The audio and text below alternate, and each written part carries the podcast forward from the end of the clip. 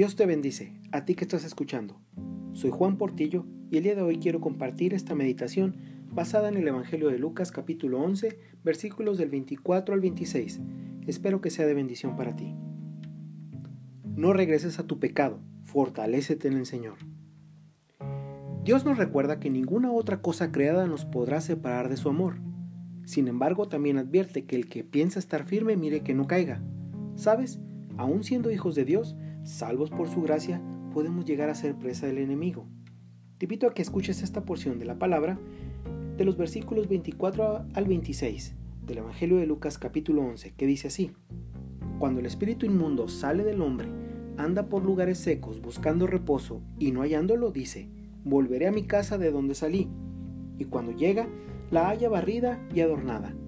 Entonces va y toma otros siete espíritus peores que él, y entrados moran allí, y el postrer estado de aquel hombre viene a ser peor que el primero. Mientras estemos en este mundo caído, la artimaña del enemigo será influenciarnos astutamente con algunos de nuestros viejos pecados para acusarnos, seducirnos y arrastrarnos hasta perder el gozo y la paz en Cristo. Su objetivo es que nuestra caída sea tal que nuestro estado espiritual llegue a ser peor que el primero.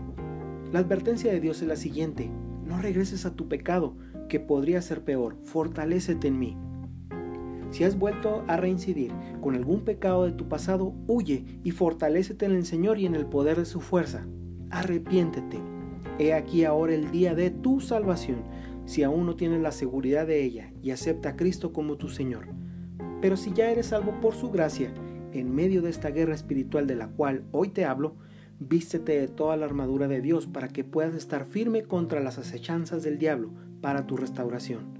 Recuérdate a ti mismo el Evangelio hoy más que nunca para salir victorioso. Dios te bendice.